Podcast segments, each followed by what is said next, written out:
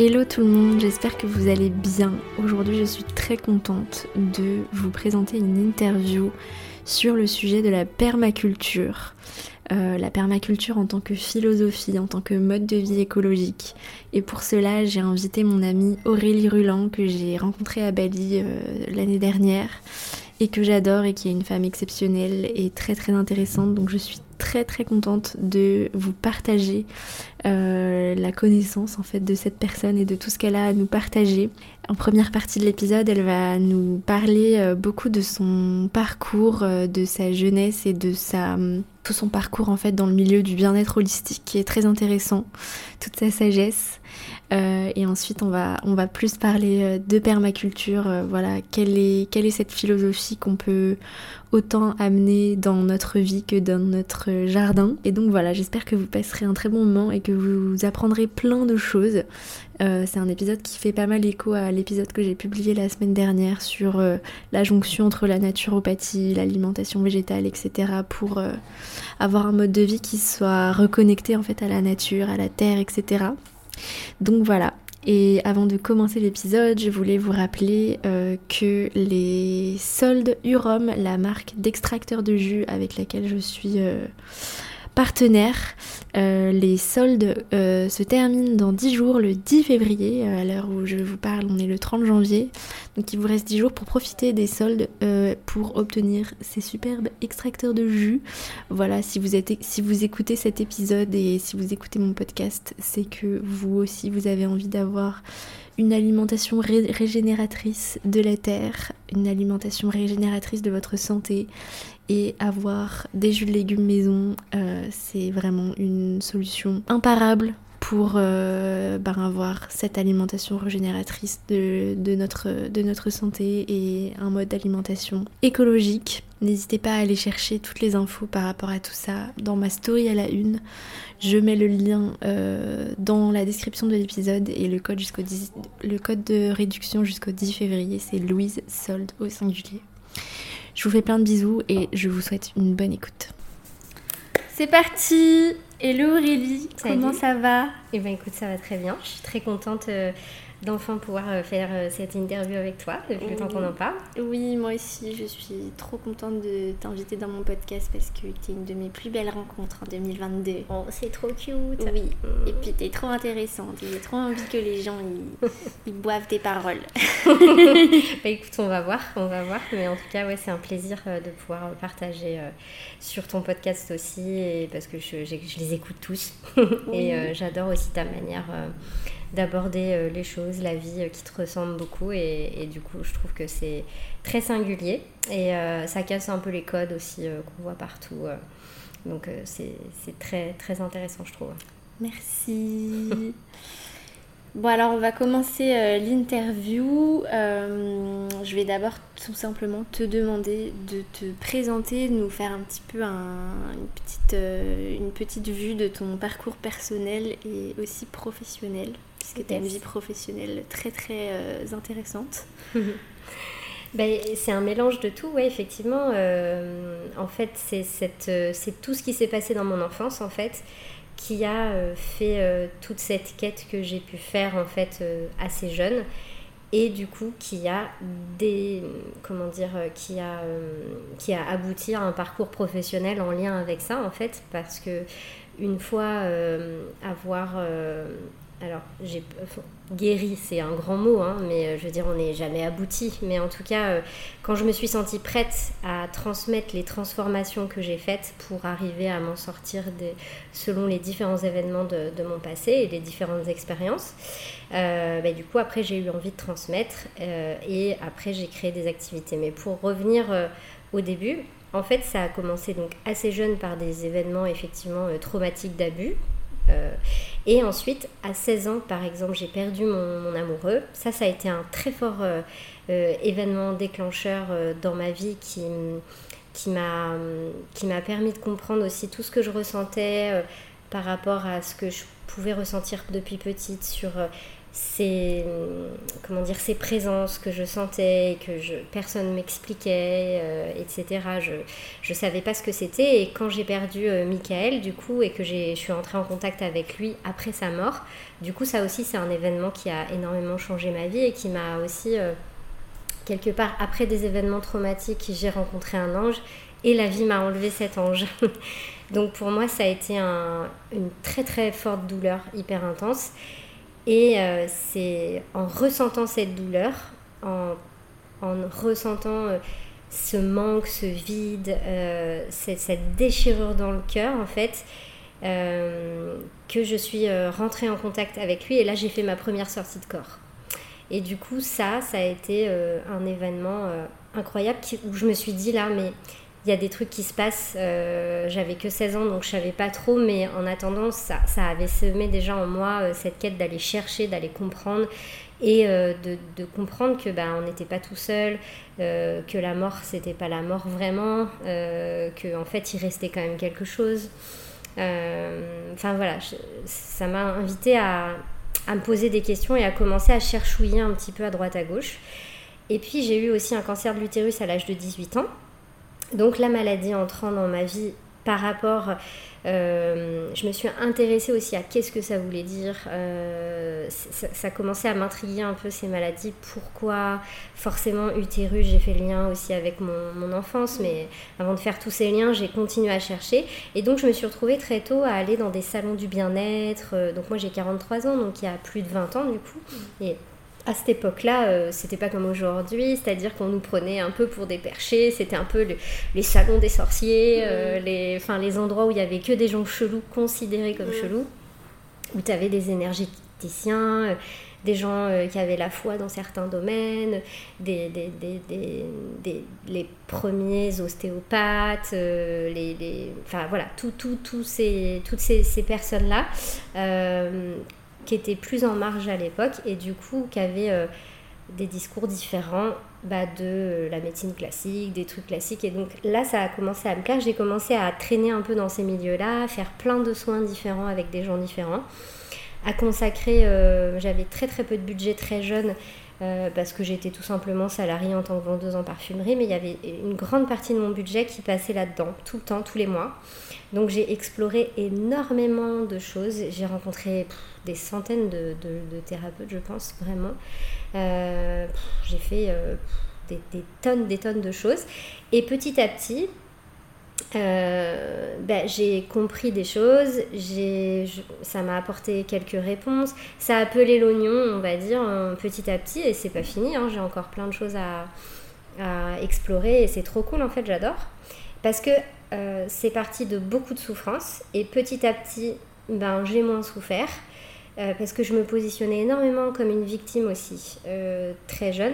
Et c'est en abordant ce parcours-là que j'ai compris que bah, ce qui pouvait arriver, en tout cas, c'est ce que je considère, n'est pas forcément un hasard et que ça, sert sur ce que tu dois expérimenter et sur ce que tu dois après euh, rayonner en fait. Bon, après c'est tout un, un truc qui me parle à moi. Mais, euh, mais voilà, en tout cas, ça, ça me faisait du bien. J'étais toujours entre je me taille les veines d'un côté et je fais, c'est un peu l'histoire de ma vie, et je fais des trucs euh, chouettes de l'autre parce que mm. j'ai expérimenté aussi à une vingtaine d'années euh, bah, les drogues, euh, j'ai consommé énormément de choses, j'ai été très loin dans, dans les abus aussi de tout ça. donc quelque part, je prenais soin de moi d'un côté, j'allais voir des thérapeutes et de l'autre, j'ai expérimenté des choses assez dark. Euh, et des expériences un peu, euh, un peu n'importe quoi, hein, euh, parce que je, voilà, j'étais construite vraiment sur cette contradiction. Et puis, bah, vu que j'avais, comme beaucoup de gens, eu des blessures, bah, qu'est-ce qui quand tu commences à aller mieux en fait tu fais un espèce de retour sur merde ça va trop bien. Je sais pas je connais pas quand ça va bien en fait vraiment donc bah du coup, souvent l'autosabotage il vient de là aussi.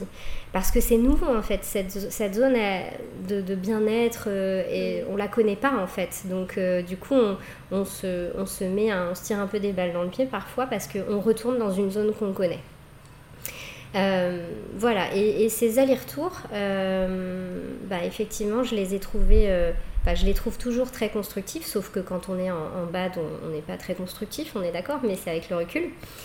Et en fait, moi, ce que, ce j'aime, pour rebondir sur ce, dont on va pouvoir parler après, euh, c'est justement de ne pas être dans le dogme et le fait d'avoir touché à toutes ces pratiques très tôt et d'avoir été voir plein de thérapeutes différents, faire plein d'expériences différentes, ce que ça m'a appris, c'est que la vérité est partout et dans tout, en fait, entre guillemets, et dans rien, quoi. Et que, en fait, euh, bah, c'est super d'expérimenter, de voir ce qui nous correspond. Je pense qu'on toutes les techniques et les méthodes ne correspondent pas à tout le monde et des fois ça correspond à un moment de ta vie et après ça te parle pas à un autre moment. Donc euh, ben, en fait ce qui est chouette c'est de se laisser guider vers ce qui t'appelle. Des fois j'ai pu passer deux ans avec un thérapeute, des fois je l'ai vu qu'une fois, euh, des fois ça a été six mois, ça dépend où j'habite, ça dépend où je suis, ça dépend ce que je fais, ça dépend qui je rencontre. En fait je fais confiance aussi à ce que la vie me présente euh, sur mon chemin. Et quand tu mets en plus le focus sur une intention, que tu veux guérir un truc en particulier ou explorer en tout cas, ben, on t'amène toujours les gens euh, qu'il faut. Et même quand c'est pas des expériences agréables, euh, ou qui te brassent, euh, ou tu te dis oh, ce thérapeute là je l'aime pas, il y a un truc, bah voilà, il y a un truc intéressant à découvrir derrière, ça a certainement levé quelque chose. Donc, donc voilà sur le parcours. Donc ce qui fait que vers l'âge de... Bah, j'ai dû quitter le salariat à 27 ans, je crois. Et là, j'ai décidé de, suite à, une rupture, euh, comment dire, pas une rupture, mais un, départ, demande de départ volontaire suite à une restructuration de l'entreprise. Bah, du coup, j'ai dit, allez, go, j'y vais. Je savais pas du tout ce que j'allais faire. Ce que je savais, c'était que je voulais arrêter de travailler euh, pour des gens et mettre euh, ce que j'avais compris au service des autres, en tout cas à ma, à ma mesure. mais je savais pas comment j'allais pouvoir manifester ça parce que du coup, bah, j'avais pas trop d'identité dans tout ça parce que j'avais fait tellement de thérapies différentes que tu vois, je savais pas euh, si je voulais me mettre en tant que ça, en tant que ça, en tant que ça. J'en savais rien puisque pour moi, j'arrivais pas à choisir parmi toutes ces thérapies aussi. Tout ce que je savais, c'était que je voulais aider et je voulais travailler pour moi. Donc j'ai choisi de partir en départ volontaire sans savoir la suite. Donc euh, un peu ce que j'ai aujourd'hui. et je me suis dit, allez, Inch'Allah, on verra bien ce qui se présente. Euh, vu que je m'intéressais beaucoup à la loi de l'attraction, à tous ces trucs-là déjà depuis longtemps, c'était la très belle occasion, là pour le coup, euh, de, de, se jeter dans le vide et de aller, on va voir si ça marche. Mm. bon, je savais que ça marchait sur plein de choses, j'avais expérimenté, mais là, du coup, quand tu arrêtes de recevoir des revenus quand même, et que tu te dis, euh, bon, bah, voilà. I know! voilà! Donc, bon, qu'est-ce qui se passe, quoi? Donc, les, souvent, les questions, c'était tout de suite de qu'est-ce que tu vas faire après, exactement les questions qu'on me pose actuellement. Euh, et ben en même temps, chaque fois, je répondais, je ne sais pas en fait. Ce que je veux déjà, c'est euh, faire un retour à moi, ne plus avoir aucune obligation, aller voir mes amis quand j'ai envie d'aller les voir. Si j'ai envie de rien faire, je fais rien. Si j'ai envie d'aller marcher, je vais marcher. Me faites pas chier avec qu'est-ce que je vais faire après. Pour l'instant, j'ai juste envie de vivre et de kiffer ma life. Après, on verra. Et en fait, le fait de faire ça, et, ben, et de, de, me détacher complètement de la pression de mes parents qui m'avaient dit oui, tu quittes un CDI, tu te rends compte, etc. Enfin voilà, les, les, les, croyances des, de l'entourage en fait, et puis les peurs des, des gens en général. Donc euh, bah, en fait, je savais pas trop quoi faire, comment manifester ça, et puis je me suis dit allez, je me laisse porter par le flot, je vais bien voir. Et du coup, le fait d'être moins obligé de faire plein de choses, ben, nos ressentis, notre, notre intuition est beaucoup plus développée puisqu'on est beaucoup plus euh, centré sur nous. Et puis un matin, je vais à ma boîte aux lettres et là, je trouve un petit euh, fascicule sur l'Ayurveda euh, d'une de mes voisines. L'Inde, ça m'avait toujours un peu appelé et tout ça. Je connaissais un peu l'Ayurveda, mais pas trop. Et je me suis dit, bah tiens, je vais prendre rendez-vous avec cette femme et je vais bien voir. Et de là, je prends rendez-vous avec cette femme pour faire un soin du Et quand elle m'a fait le soin du dos, j'ai eu les genoux qui se sont remis en place en mode robotocop, quoi. Ça, ça m'a fait une sensation en fait euh, incroyable. Alors c'est pas forcément le soin ayurvédique qui fait ça, mais du coup, ça, ça a été comme un espèce de message. Tu vois, j'ai, en même temps, j'ai eu une espèce de vision, genre euh, Robocop, euh, les genoux qui se remettent en place et tu traces sur le chemin. Enfin, je sais pas, ça m'a fait comme une révélation. Je me suis dit, putain, faut que je fasse ça.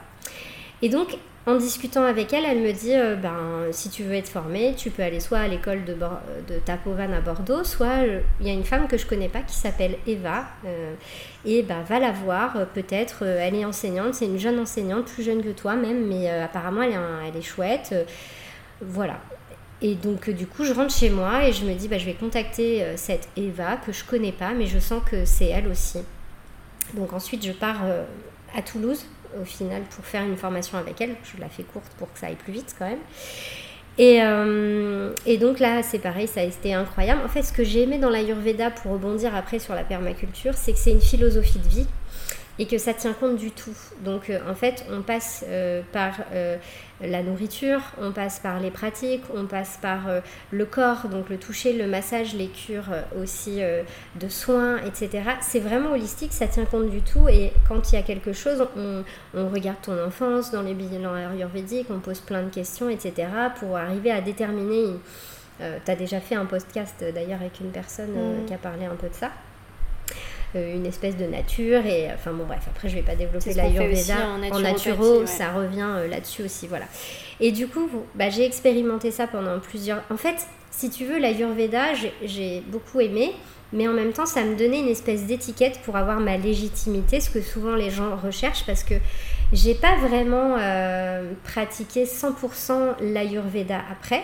Moi, je me suis servi d'avoir ça sur ma carte quelque part et ça m'a bougé beaucoup appris dans l'Ayurveda. Mais après, quand je donnais des soins ou que je faisais des séances, en fait, ben, j'étais plutôt un peu comme une psychologue et en même temps, je travaillais l'alimentation. Je travaillais en fait ce que la personne avait besoin quand elle venait me voir et après, j'adaptais, je la touchais, je la massais, je faisais que parler. Euh, en fait, j'adaptais selon le besoin et ce que la personne avait. Euh, envie aussi euh, d'explorer. Et euh, donc j'ai fait ça pendant quelques années parce que je pense que j'avais besoin d'un one-to-one aussi, de pouvoir euh, transmettre vraiment de la personne à, la personne. Et puis après, au bout d'un moment, j'ai eu envie de plus, de pouvoir transmettre au plus grand nombre aussi. et en même temps, j'avais un peu fait le tour, donc un peu fait le tour de, de mon envie pas de, du sujet, parce qu'on peut, mm. on peut faire ça toute sa vie, mais euh, il y a des thérapeutes qui restent toute leur vie euh, comme ça, et parce que c'est leur chemin et que c'est cool. Moi, j'avais envie d'explorer euh, autre chose, surtout de, de, me reconnecter plus à la nature encore. Donc j'avais un peu des rêves de yourte dans le Limousin, parce que je me souviens que j'avais fait du canoë-kayak quand j'étais petite et que j'avais vu tous les arbres du, Limousin, de la Dordogne, et ça m'avait. Euh, quand j'étais petite, je me souviens, j'ai très peu de souvenirs de mon enfance, mais j'ai le souvenir de lever les yeux sur ces arbres et tout autour de moi, ce côté paisible, cette nature luxuriante. Et du coup, j'avais envie d'aller vivre à l'intérieur de ça. Et j'avais envie d'une yourte, parce que une yourte, t'es pas coupé de la nature, tu vis un peu dans une, grande tente confort, on va dire. Mm. Et là, je rencontre Benjamin, donc Benjamin Brosté, qui, a été mon, compagnon de vie pendant 8 ans et avec qui j'ai travaillé 12 ans. Et donc là, il faisait de la permaculture, il commençait juste à se faire former dans le domaine à l'époque et euh, il devait partir en Australie pour, euh, pour ça. Euh, moi, je l'ai accompagné, moi j'ai été en Inde et là, on a, j'ai découvert la permaculture. Donc c'est ça que j'aimerais aussi beaucoup vous partager euh, aujourd'hui parce que ça c'est une mise en pratique pour tous les gens qui écoutent qui est, très simple parce que la permaculture c'est pas une technique de jardinage euh, comme c'est beaucoup présenté en fait via les médias, mmh. c'est une philosophie de vie aussi euh, basée sur des antiques et des principes. Donc après on pourra développer un peu plus là-dessus mais en voilà pour le résumé entre guillemets on a eu un organisme de formation en permaculture pendant plusieurs années avec une ferme pédagogique. Ensuite, on a accompagné, euh, c'est jusqu'à ma dernière activité là, des entrepreneurs qui créent des entreprises régénératrices de l'environnement. Donc, euh, toutes les personnes en transition qui, sont en quête de sens dans leur vie personnelle et professionnelle, on a créé une communauté qui s'appelle Écopreneur, qui est toujours active aujourd'hui et que je viens de quitter quelque part euh, au 31 décembre, là. Mais je reste toujours active dans la communauté, mais je travaille juste plus avec Benjamin pour faire d'autres projets. Mais en tout cas, Écopreneur continue. Et là, moi, je, je faisais du coaching en développement personnel pour ces personnes-là, et Benjamin était plus sur le côté technique pour que quand on devient entrepreneur, en fait, c'est hyper important d'être, euh, euh, de pas travailler que le côté entrepreneurial, mais de travailler aussi le côté dev perso. Mm. Bon voilà, j'ai essayé de... C'est un peu long, mais... Euh, non, non, bah, tu as, répondu à mes questions sans que, sans que je les pose, donc c'est parfait. Je pense qu'on peut rentrer dans, dans, le vif du sujet de, de la permaculture maintenant. Mm. Est-ce que tu peux euh, nous donner euh, déjà une, définition de ce que de ce que c'est vraiment la permaculture? Comme tu le disais, je pense qu'il y a beaucoup de personnes qui pensent que c'est des techniques de jardinage. Et voilà. Ouais, ouais, donc euh, effectivement, c'est pas du tout des techniques de jardinage. c'est vraiment. moi, j'aime bien, au lieu de donner une définition compliquée, je vais le faire vraiment avec mes mots. c'est surtout une science de design. Alors ça fait un peu peur quand on dit science de design, mais non en fait, c'est juste voilà, arriver à, réfléchir, à conceptualiser sur des, espaces pour plutôt euh, qu'ils soient régénératifs quand on arrive au lieu que de dégénératifs. L'être humain, quand il arrive quelque part, il prend, il puise, et, euh, déjà, il n'observe pas ce qu'il y a autour de lui. Il agit euh, tout de suite de manière très contrôlante. Alors, c'est pas du tout la définition que vous pourrez trouver sur Internet, hein, parce que c'est pas ça. Euh, Benjamin, c'est pareil, vous donnerez pas la même. Moi, je vous donne un peu la mienne. Euh, parce que c'est surtout pour en arriver que ça vous soit utile en fait, euh, et puis par rapport à ce que nous on a envie de parler toutes les deux pour ton, ton audience sur le côté résilience. Donc c'est pour ça que je l'aborde de cette manière. Et donc en fait, euh, l'idée c'est d'avoir de, justement un impact régénératif sur un espace au lieu de dégénératif, d'être attentif les trois éthiques de permaculture je dirais que je résumerai à ça, ça va être beaucoup plus simple que de partir dans, 15 milliards de, trucs. C'est être attentif à la terre, être attentif à l'humain et la redistribution de surplus. Ça, c'est les trois éthiques de permaculture. Donc, du coup, euh, être attentif à la terre et à l'humain, du coup, c'est très intéressant, bien évidemment. Et la redistribution de surplus, elle n'est pas forcément sur le fait de donner de l'argent ou quoi, ça peut être un surplus de légumes, un surplus d'amour, un surplus de temps. En fait, considérer, c'est que dans sa vie, euh, bah, il y a une petite partie de sa life euh, qui est dans la redistribution, où tu vas pouvoir offrir quelque chose que, que toi tu peux offrir dans ton propre écosystème de vie. Et souvent, les gens dans les ont un gros problème avec le rapport à l'argent, le fait de gagner sa, vie parce qu'ils culpabilisent. Mais en fait, l'argent, c'est de l'énergie. Et que, ben, aujourd'hui, il y a de l'argent dans le système dans lequel on vit, donc il ben, faut se servir. Moi, j'aime bien dire, faut, faut, faut jouer avec le game. Hein. Euh, mm. Voilà. Et, euh, et pouvoir euh, bien gagner sa vie, c'est cool parce que ça te permet d'avoir accès à plein de choses, de manger des bons légumes. et ces bons légumes-là, ils coûtent cher parce qu'un maraîcher, il a passé plus de temps. Donc il faut plus d'argent pour ça.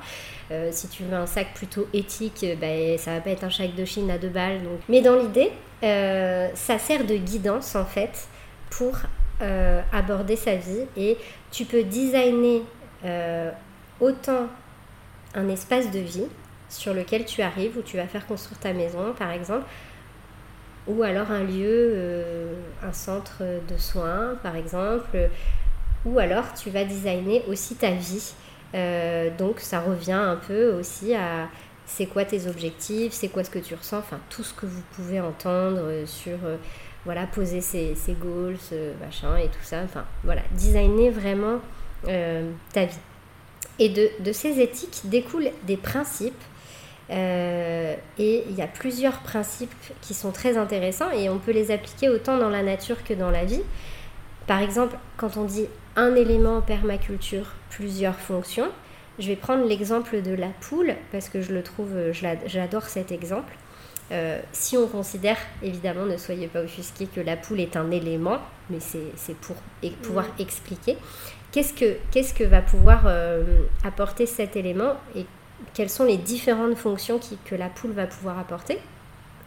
Bah, la poule, déjà, elle va, si vous avez un jardin, elle va pouvoir, en, gambadant, euh, gratter le sol, chier sur le sol, donc vous préparez votre sol. Donc on utilise beaucoup les poules.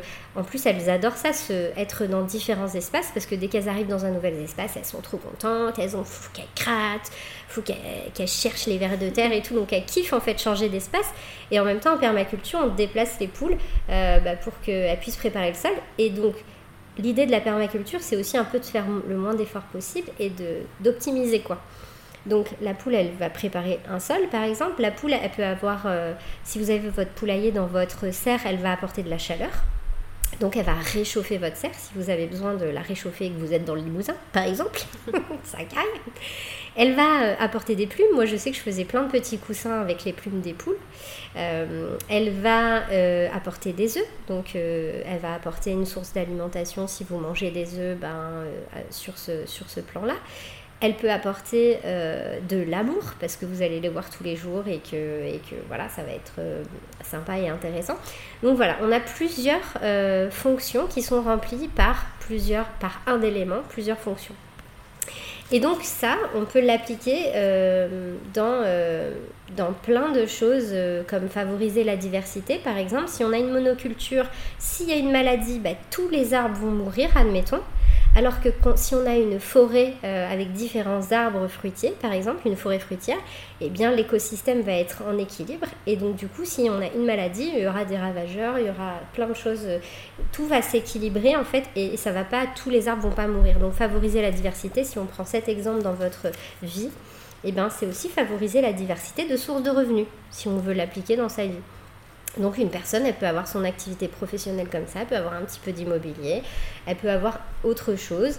Et en fait, je sais pas, un petit peu de crypto, j'en sais rien, c'est le monde des cryptos en ce moment. Mais l'idée, c'est de favoriser la diversité pour obtenir la, résilience. C'est-à-dire que si on a euh, un pilier de quelque chose qui, qui, rompt, et eh ben on a les autres piliers qui, qui sont présents. Et donc du coup, le système ne s'effondre pas. Et c'est ça aussi, la permaculture, c'est aussi avoir de la résilience, quelque part. Là, je voudrais que tu, euh, que tu nous dises vraiment comment appliquer euh, ces principes-là euh, de, de, manière, de manière holistique, on va dire, sur, sur tous les plans de notre vie. Tu as commencé un petit peu à le faire sur, sur le business et est-ce que tu as d'autres exemples Ouais, euh, d'autres exemples. Bah, par exemple, euh, l'un des principes, euh, c'est le problème et la solution. Donc, quand dans notre vie, on rencontre un obstacle ou un problème, enfin ce qu'on considère comme un problème quelque part, et eh bien plutôt se dire, ok, du coup, alors je vais prendre un exemple tout bête. vous arrivez dans une salle d'attente, c'est blindé, vous allez attendre trois plombes avant que le médecin puisse vous prendre. Voilà, je une situation où un bel embouteillage. Euh, eh bien, c'est, on va dire c'est un problème, ça fait chier, il va falloir attendre trois plombes. La solution, c'est quoi? Bah, C'est de le transformer en une opportunité, de se dire ok, très bien, je vais euh, être euh, dans cette salle d'attente pendant 45 minutes ou 2 heures. Bah, je vais me faire un petit automassage, comme ça des, mains, je vais faire un exercice de respiration. Euh, voilà, ça c'est un exemple. Un autre exemple pour le problème et la solution, c'est que euh, bah, je discutais avec une copine l'autre jour qui, qui, voulait quitter son cabinet d'architecte, qui me disait j'aimerais bien quitter euh, tout de suite, et en même temps c'est pas forcément possible peut-être si j'arrive pas à trouver quelqu'un qui me remplace. Et donc vu qu'elle est très jeune et qu'elle a encore une petite expérience, bah, quelque part elle aimerait quitter tout de suite le truc, mais si c'est pas le cas, eh ben, je lui dis profite en fait de prendre encore un max d'informations, de prendre un, max de, de, de, de, parce que quand tu vas te mettre à ton compte, bah, du coup, tu vas pouvoir te servir de tout ça, etc. Donc n'importe quel problème qu'on peut considérer comme problème gros ou petit, eh ben, on peut en, faire une, une, solution, trouver une solution et, le transformer à, son à son service. Ça, c'est un exemple, par exemple. Et si on le prend sur un terrain, ben, le problème, par exemple, euh, d'avoir euh, d'avoir un terrain euh, qui est très en pente, par exemple, ben, c'est un problème parce que quand il va pleuvoir, et ben, l'eau, elle va couler très très fort et elle va emmener tous les nutriments sur son passage. Euh, donc du coup la terre sera pas fertile sur cet endroit, et ben la solution euh, c'est justement de, peut-être de planter tout en bas euh, des choses parce que c'est là où il y aura un max de nutriments. Donc quand on a un truc qui nous dit merde ça fait chier, bah, au contraire peut-être que en fait ça stimule aussi de se dire ok comment je peux le transformer en une opportunité? Ça enlève l'énergie de ça fait chier c'est un problème et ça, moi je me dis toujours ok putain mais qu'est-ce que je peux faire avec ça en fait? C'est trop bien je vais le, je vais le transformer euh, de manière à ce que ça soit à mon service en fait. Donc ça, c'est un, je trouve que c'est un bon exemple pour le quotidien. On a aussi euh, dans les principes de permaculture tout se jardine. Donc j'aime bien cette phrase parce que bah, du coup les relations aussi se jardinent, on va dire. C'est intéressant d'en prendre soin, de se rendre compte euh, de comment on peut euh, euh, s'améliorer dans nos relations si on est un peu plus à l'écoute des autres, de ce qu'ils essayent de nous dire, quand on observe l'impact qu'on a sur une personne en étant en contact avec elle. voilà, jardiner ses, ses, relations, jardiner sa vie. jardiner aussi son jardin, son environnement, prendre soin en fait. Donc ça c'est pareil quand on on peut s'écrire aussi ses principes euh, chez soi, par exemple, et puis euh, se dire, tiens, qu'est-ce que ça éveille en moi, euh, tout ce jardin? C'est intéressant. Il y a le principe intégré plutôt que séparé aussi. Donc, les gens en général, quand ils arrivent, ça j'ai pu beaucoup l'observer quand on faisait des designs de permaculture, bah, les gens, ils ont tendance à des fois à séparer les choses ou à vouloir enlever des trucs. Ou, euh, je donne un exemple très concret euh, des gens qui, voulaient faire du maraîchage, planter énormément de choses, partir en live dans plein de trucs euh, au taquet, alors que sur leurs pieds, sous leurs pieds, il y avait des tonnes de millepertuis qui poussaient naturellement sur le terrain. Et il y avait une autre plante, je ne sais plus laquelle c'était. Et comme on leur disait, mais observez déjà, ben, vous avez tout ça qui est disponible et vous avez rien fait en fait. Vous avez juste à les cueillir les faire sécher. Tu as une récolte de millepertuis déjà, tu peux la transformer et tout ça. Donc euh, euh, intègre ça dans, ton, dans tes futurs projets parce que c'est hyper intéressant au lieu de vouloir tout désherber, tout virer et utiliser en plus de l'énergie et du temps pour euh, nettoyer tout ça alors qu'en fait c'est un cadeau quoi tu vois mmh. et intégrer plutôt que au lieu de séparer ben nous qui vivons à Bali, euh, entre les balinés et euh, les expatriés, c'est plutôt quand même assez séparé et que toutes les deux, on aime bien plutôt intégrer en plus que séparer. Et en plus, intégrer plutôt que séparer, on vit sur leur terre déjà, donc euh, c'est quand même intéressant de vouloir s'intégrer. Mm-hmm. Et, et, puis en même temps, on apprend différentes choses, on apprend différentes cultures.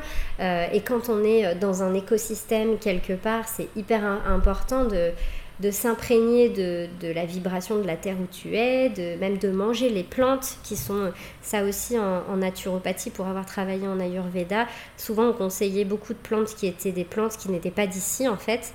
Moi ça, ça m'a toujours un peu gênée, donc j'essayais beaucoup de trouver des équivalents sur place en fait. Mmh. Et le fait de manger et de s'intéresser aux plantes sauvages, là j'en mange deux, euh, enfin des espèces d'épinards et euh, une autre plante aussi sur place, parce que c'est manger un peu la vibration du sol d'ici aussi. Et donc ça c'est intéressant pour la santé aussi. Donc voilà, c'est plein de petits exemples. Vous pouvez retrouver les éthiques et les principes de permaculture si vous allez aussi sur permaculturedesign.fr et vous avez plein de choses à télécharger gratuites si ça vous intéresse. Mais voilà un peu comment on peut se dire chaque situation qu'on vit bah, par rapport à ces principes, ça, ça nous permet de philosopher un peu sur notre vie en fait et de voir un peu comment l'aborder d'une manière différente pour avoir plus de conscience. Trop bien. Trop bien, ça donne euh, vraiment envie et tu as fait une euh, bonne euh, transition, en commençant à parler de Bali parce qu'effectivement en plus de la permaculture, j'avais vraiment envie qu'on partage bah, du coup notre, notre vie à Bali, enfin en tout cas ta vie à Bali euh, et, tes actions du quotidien pour, euh, pour justement euh, avoir un mode de vie respectueux, intégré et pas tomber dans, dans, ce modèle très répandu néocolonialiste des expats ici. Et comment du coup avec bah, tous, ces, tous ces principes d'éthique de la permaculture, comment tu les appliques aussi dans, dans ton parcours d'expatriation à Bali? Ben c'est vrai que ça m'a beaucoup, euh, évidemment, euh, quand on arrive sur une terre comme ça qui n'est pas la nôtre, et, euh, et, puis avec tout ce qui peut se passer, tout ce qu'on peut voir, qui est des fois difficile, bah parce que c'est pas notre culture aussi on en parlait hier, des fois ils sont pas, enfin ils sont, voilà, ils sont différents, on est différents d'eux, ils sont différents de nous, et donc du coup il peut y avoir des choses comme, j'imagine eux chez nous, euh, bah, qui, qui, leur fait bizarre ou qui comprennent ah pas bah, trop. Je pense qu'ils se foutent bien de notre gueule aussi. C'est euh, clair, souvent. Hein, Clairement. quand ils voient toutes les filles en maillot de bain sur les scooters à Canggu, ils doivent se. C'est ça. Ils doivent se marrer, euh, pas forcément être plus offusqués que ça parce que je pense qu'ils. Ils ont l'habitude ouais, quand on, quand on dit ah, euh, habillez-vous les filles, restez pas en maillot de bain sur vos scooters et tout, c'est même pas tant un manque de respect pour la culture, c'est plus que les, les locaux ils se, fendent la poire quoi. Ils nous trouvent ridicules quoi. D'ailleurs je suis tombée euh, c'est Wayan qui me fait des massages régulièrement qui m'a montré un Instagram où il se fout que de notre gueule en fait. Chengdu Paul. Je sais plus comment ça s'appelle. Et genre il y en a il y en avait un sur un scooter l'autre mm. jour. J'étais morte de rire et habillée en mode maillot de bain machin qui allait à la danse statique oh qui, était, en train de se secouer sur son scooter. Donc oui mm. il, se, fendent bien la poire aussi euh, sur notre pomme donc, euh, et en même temps, euh, souvent, voilà ce que moi j'ai pu remarquer, et toi aussi, on en a déjà parlé ensemble, c'est le fait que, bah voilà, il y a des soirées euh, expat, il y a des soirées entre balinés, quoi. Et du coup, il y a rarement de balinés, par exemple, en tout cas, et puis dans le sens inverse, qui sont invités, en fait. voilà, donc il y en a quand même, bien évidemment, mais c'est pas, pas très fréquent. Et du coup, bah, moi, ça c'est un truc auquel ben, j'ai eu envie de tout de suite d'intégrer, de, de m'intégrer déjà, et c'est pas plutôt de les intégrer, c'est surtout de m'intégrer, et en même temps d'aller à leur rencontre, c'est pas toujours facile. Alors en plus, moi j'ai la barrière de la langue puisque je mm. maîtrise pas vraiment encore l'anglais correctement, on va dire. Donc, euh, donc voilà, mais en tout cas, euh, ça c'est un. Quand on ça m'a beaucoup euh, fait réfléchir sur tous les jugements que j'ai pu entendre, tu vois, en France, euh, notamment sur la population tunisienne et marocaine, euh, quand on entend dire ouais, ça fait 20 ans qu'ils sont là, ils parlent toujours pas la langue, ils s'intègrent pas, etc. Et eh ben ouais, c'est bien beau de le dire quand toi tu es dans ton pays et que tu as ton petit cul dans ton canapé, tes petites choses que tu connais. Mais en tout cas, quand tu n'es pas chez toi, ben, même si tu as une volonté de vouloir connaître euh, les traditions, euh, apprendre la langue, et tout ça, ça, prend du temps aussi. Donc il faut avoir euh, tout ce temps-là aussi dans son planning parce que c'est, tout est nouveau en fait. Et il faut avoir une vraie volonté et c'est pas forcément toujours évident de tout ça. Mais en tout cas pour moi c'est quelque chose de très très très important de, d'utiliser ça au quotidien et de, de, prendre soin de soi. Pour Donc ça c'est pour la partie on va dire plus humaine. Après la partie euh, écologie, ben faut bien se rendre compte que là j'ai, moi j'ai bien conscience de ça, mais j'ai eu un très bon exemple, c'est euh, par exemple mes déchets, mes propres déchets. C'est des choses auxquelles je fais très attention depuis des années. Mes déchets, hein, euh, ça fait 20 ans que je pense que j'ai une empreinte sur les déchets qui est déjà j'ai eu pendant, il y a que maintenant ici que j'ai pas de toilette sèche, mais moi ça fait 15 ans que je suis en toilette sèche déjà. Euh, en France, en tout cas, j'étais en toilette sèche. Après, je consomme, euh, je fais attention à, la majorité de choses que j'achète pour avoir le moins de, déchets possible. Je suis pas du tout zéro déchet euh, parce que pour moi c'est pas possible non plus. Et puis j'ai pas il y a des fois en fait c'est toujours trouvé. Je suis pas dogmatique comme je te disais et comme tu sais. À un moment donné, euh, si on est ultra rigide, on se rend malheureux et puis on est sans cesse en train de se prendre la tête. Donc l'idée pour moi, en tout cas c'est ma, vision, c'est d'avoir conscience de, de ce qu'on fait un maximum, d'avoir une empreinte la moins importante le plus possible, mais après euh, sans non plus tomber euh, dans des extrêmes. Alors du coup c'est rigolo parce que justement on était en train de parler de tout ça et on a mon propriétaire, c'est aujourd'hui c'est le, le, jour d'une grande cérémonie qui a Galungan, voilà, qui a frappé pour, euh, pour venir. Euh, ils sont toujours adorables. Ils, viennent euh, donc dans la maison que je loue pour faire les cérémonies, les prières, pour m'apporter toujours aussi, ils disent prospérité, abondance. Donc c'est vraiment très mignon de leur part parce que ils viennent toujours offrir des choses sur mon bureau et tout ça. Enfin, c'est vraiment trop, trop cute quoi. Pour revenir au côté écologique, par exemple, il faut savoir que les îles, c'est très fragile. Euh, j'ai fait aussi euh, pas mal d'interventions avec Benjamin sur l'île de la Réunion euh, il y a plusieurs années où on avait fait des, formations en permaculture. On avait donné des formations en permaculture là-bas. Donc l'écosystème tropical et les îles, c'est un, système que je connais un peu et c'est assez fragile. Et les pollutions aussi, il y a beaucoup beaucoup d'impact parce que bah, évidemment, souvent la gestion des ordures, par exemple, elle est très mal faite. Euh, là, elle est quasiment inexistante. Donc, euh, dès qu'on va se balader un peu partout, il y a des ordures partout. T'as vu, c'est dégueulasse. Euh, ça fait trop de la peine. Et moi, ce que j'essaye en tout cas de transmettre aux gens que je croise ici, c'est l'impact de ce qu'on achète. Parce qu'ils sont pro-plastique aussi, un peu comme en Inde.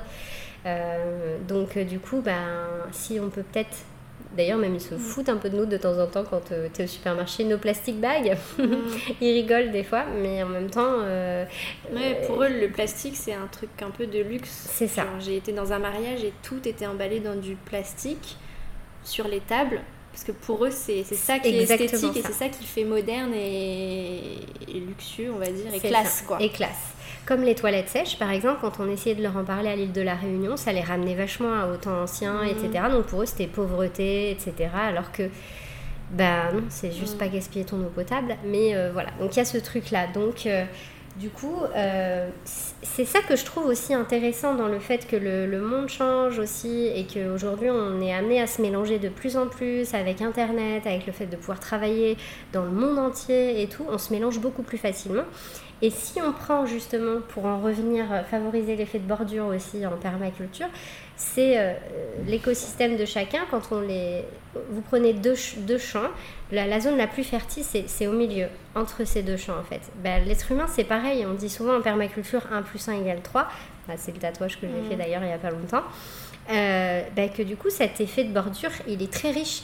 Donc nous, si on peut leur apporter un peu de conscience par rapport à ça, sur le plastique par exemple, en faisant nos courses parce qu'ils rigolent pas tous. Il y en a plein qui, qui, qui, commencent un peu à avoir conscience de ça.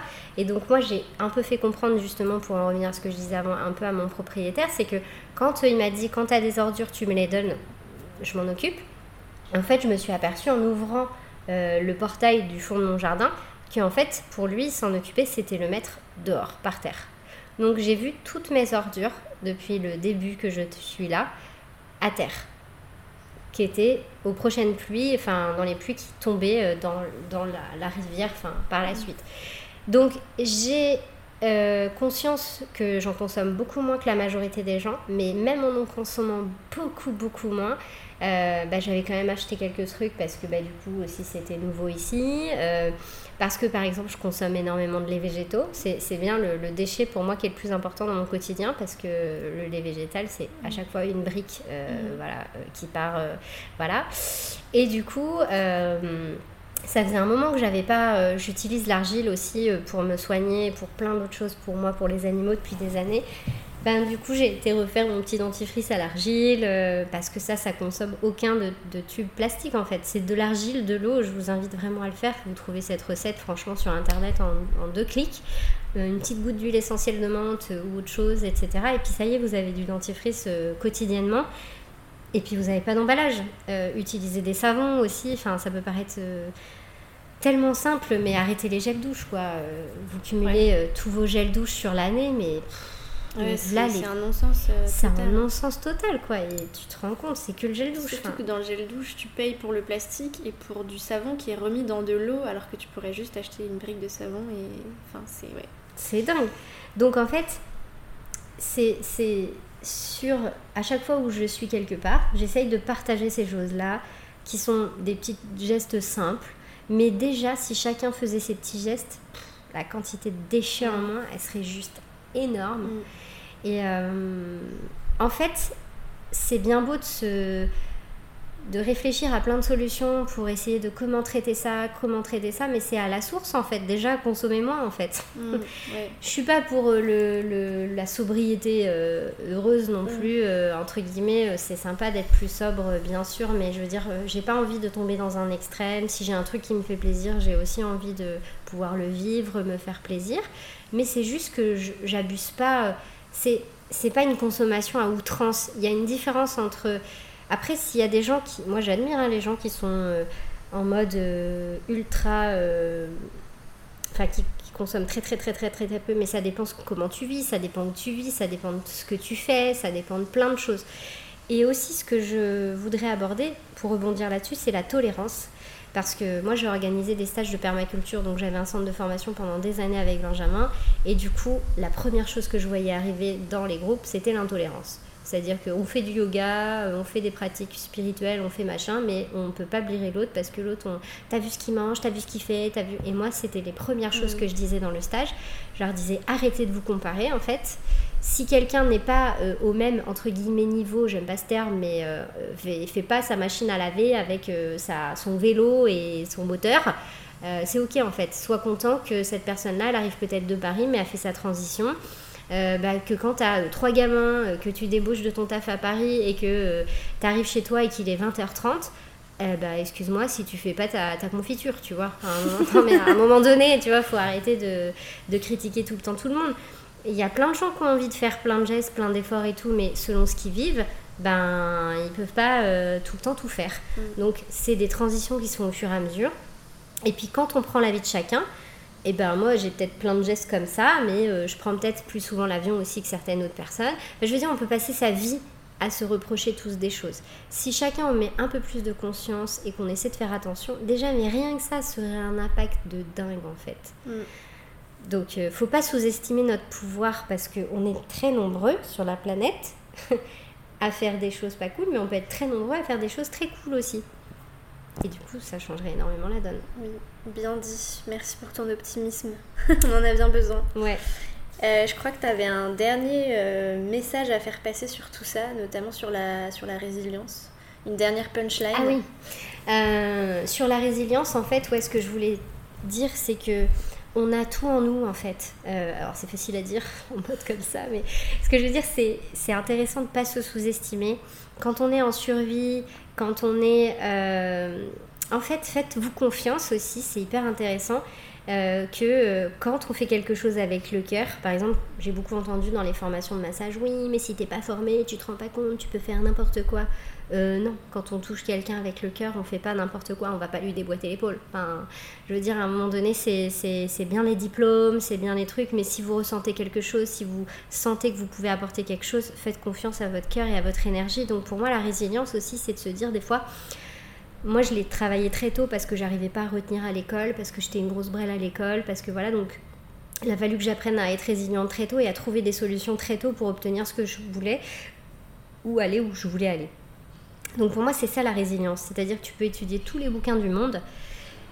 Bah, si tu es complètement déconnecté de ce que tu ressens et que tu sais pas trop quoi faire, et, bah, et le jour où tu as pas l'information, où tu as pas le livre, où tu as pas le truc, où tu as pas la, la recette magique, tu sais pas quoi faire. C'est comme euh, arriver à cuisiner sans recette de cuisine. Ben, plein de gens savent pas faire. Mm. Pour moi, c'est une petite résilience. T'es pas euh, dans danger hein, si tu sais pas cuisiner, mais ce que je veux dire, c'est un très bon exemple.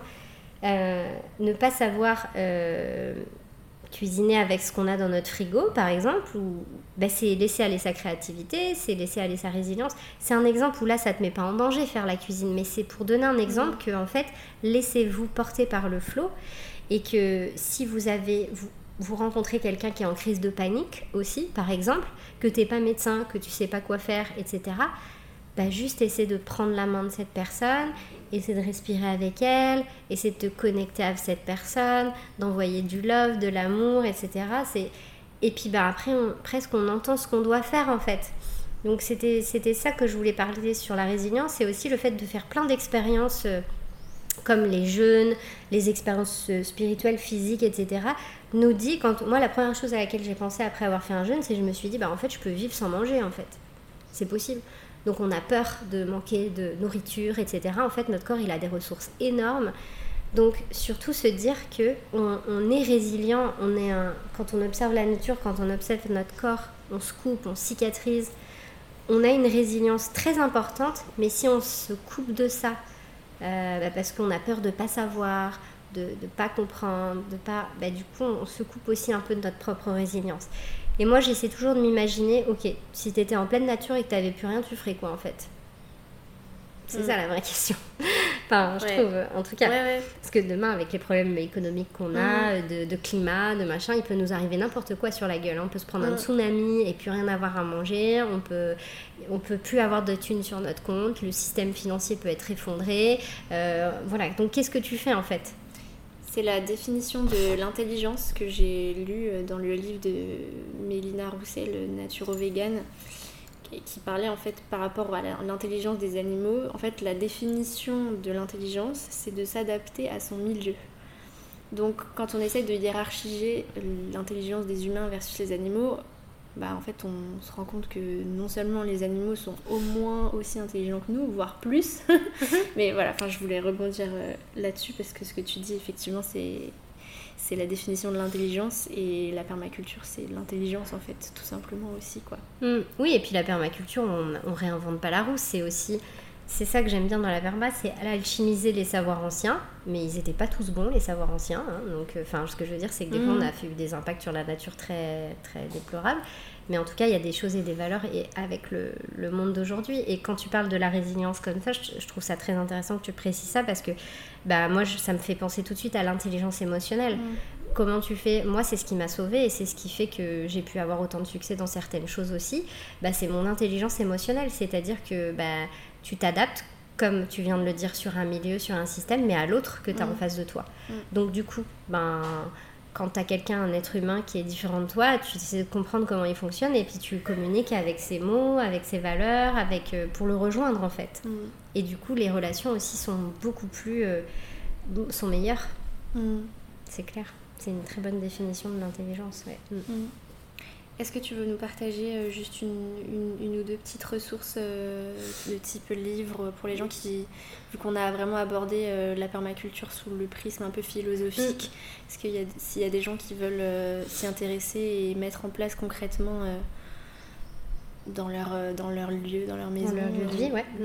d'autres ressources comme ça? Ouais, ouais, ben, il y a le livre euh, qu'a écrit mon ex-conjoint Benjamin, du coup, avec euh, Christophe Curcy, qui s'appelle, du coup, que vous pouvez trouver, que vous commandez sur Internet. Vous pouvez commander sur Internet. Vous pouvez aller aussi sur le site permaculturedesign.fr, tout attaché.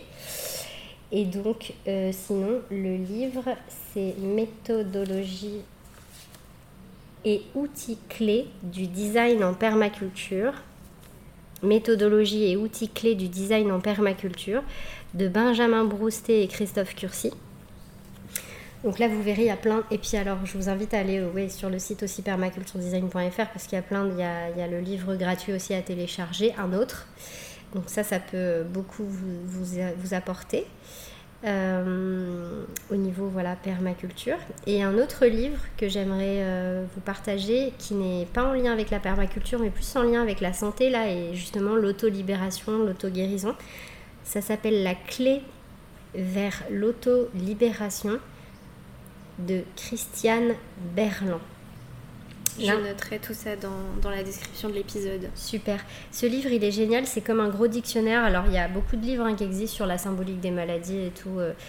mais celui-là, je le trouve très, très, très subtil parce que il explique aussi toute la, tout le pouvoir du, du mental, euh, comment. Euh, voilà, quand on a tellement eu peur des épidémies avec le Covid, par exemple, mais euh, bon, ça serait un autre sujet, mais je veux dire, euh, se rendre compte que si vibratoirement on est complètement flippé, euh, on a beaucoup plus de chances de l'attraper et c'est prouvé même, je veux dire, par, par les faits. les médecins, les infirmiers étaient en contact avec des gens à l'époque de la guerre, des pneumonies, des machins, des, de toutes ces. Bah, étaient en contact avec des malades en permanence et ben il y en avait une toute petite majorité qui était malade. La plupart des autres, ils étaient sur le front en train d'aider et de soigner les autres, alors qu'ils étaient en contact en permanence avec euh, du sang, avec des, des, mm. déjections, avec euh, tout ça qui pouvait être soi-disant contagieux. Mais ils tombaient pas malades. C'est comme une maman quand elle est en mode euh, survivor avec son gamin.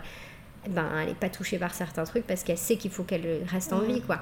Donc on a le pouvoir en fait. C'est ça que je, je trouve très intéressant sur la résilience, ça fait partie de la résilience aussi. Ça serait des longs sujets à explorer, on ne peut pas tout faire d'un coup, mais dans ce livre, voilà, je vous invite à lire toute la première partie du livre avant de consulter la partie dictionnaire, on va dire, euh, définition émotionnelle. C'est très très intéressant, clairement.